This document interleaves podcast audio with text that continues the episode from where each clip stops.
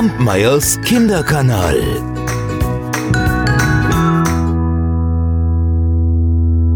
Habt ihr schon mal eine Matroschka gesehen? Diese Puppen, diese aus Holz, die man ineinander stapeln kann? Wenn man eine öffnet, ist eine nächste drin und wenn man die öffnet, ist noch eine drin und die werden immer kleiner und kleiner. Habt ihr bestimmt schon mal gesehen, nicht wahr? Und die kommen ja aus Russland. Und daher kommt auch mein heutiges Märchen. Das handelt von einem Puppenschnitzer, der genau diese Matroschkas herstellte. Und er war nicht reich, aber er liebte seine Arbeit. Zuerst dann schnitzte er die Puppen und dann malte er ihnen hübsche Gesichter und Kleider, und wenn sie fertig waren, dann schaute er sie an und freute sich darüber. Ja, und zuletzt da ging er mit seinen Matroschkas auf den Markt und verkaufte sie. Dort erwarteten ihn immer ganz besonders die Kinder, denn die schauten sich diese Puppen so gerne an und hätten sie so gerne gekauft, aber die meisten hatten gar kein Geld. Und eines Tages, da schnitzte der Puppenschnitzer eine ganz besonders schöne Matroschka und er malte ihr himmelblaue Augen.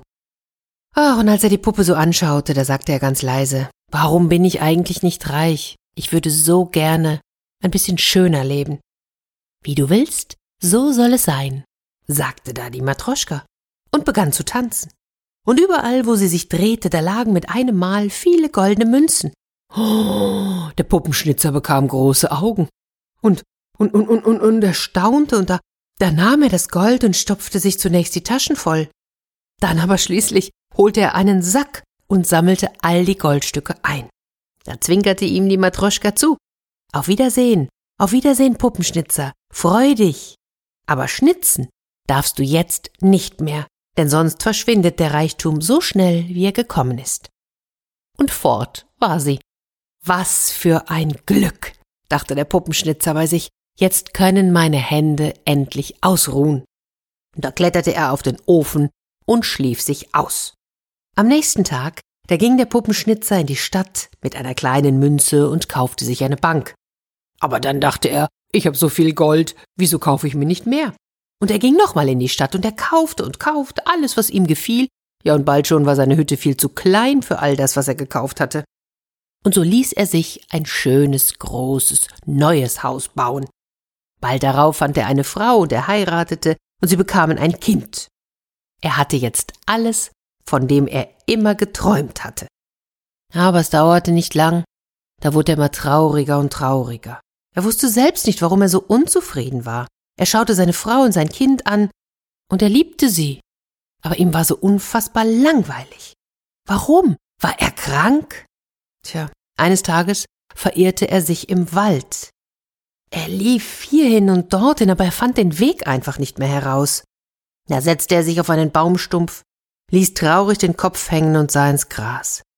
Und plötzlich erblickte er einen Holzklotz. Der nahm ihn in die Hand und betrachtete ihn von allen Seiten. Daraus, daraus könnte ich eine wunderschöne Matroschka schnitzen, dachte er bei sich, nahm sein Messer und begann zu arbeiten. Dabei wurde er richtig fröhlich, auch er lachte und ihm war so warm ums Herz wie schon lange nicht mehr.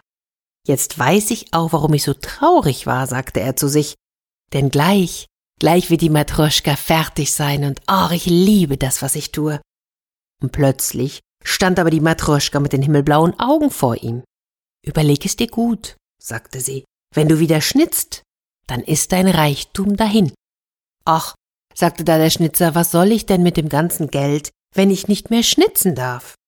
Jetzt bin ich zwar reich, aber ich darf nicht das tun, was mir so große Freude bereitet.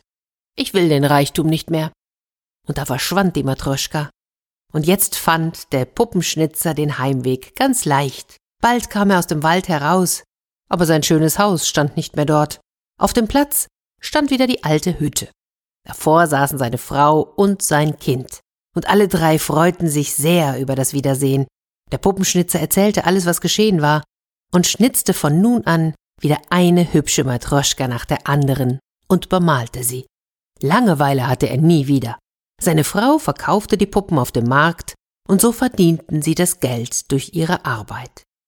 Sie legten immer ein bisschen beiseite, und schließlich konnten sie sich eines Tages ein schönes Haus bauen, und darin lebten sie viele, viele Jahre glücklich und zufrieden. Kampmeyers Kinderkanal.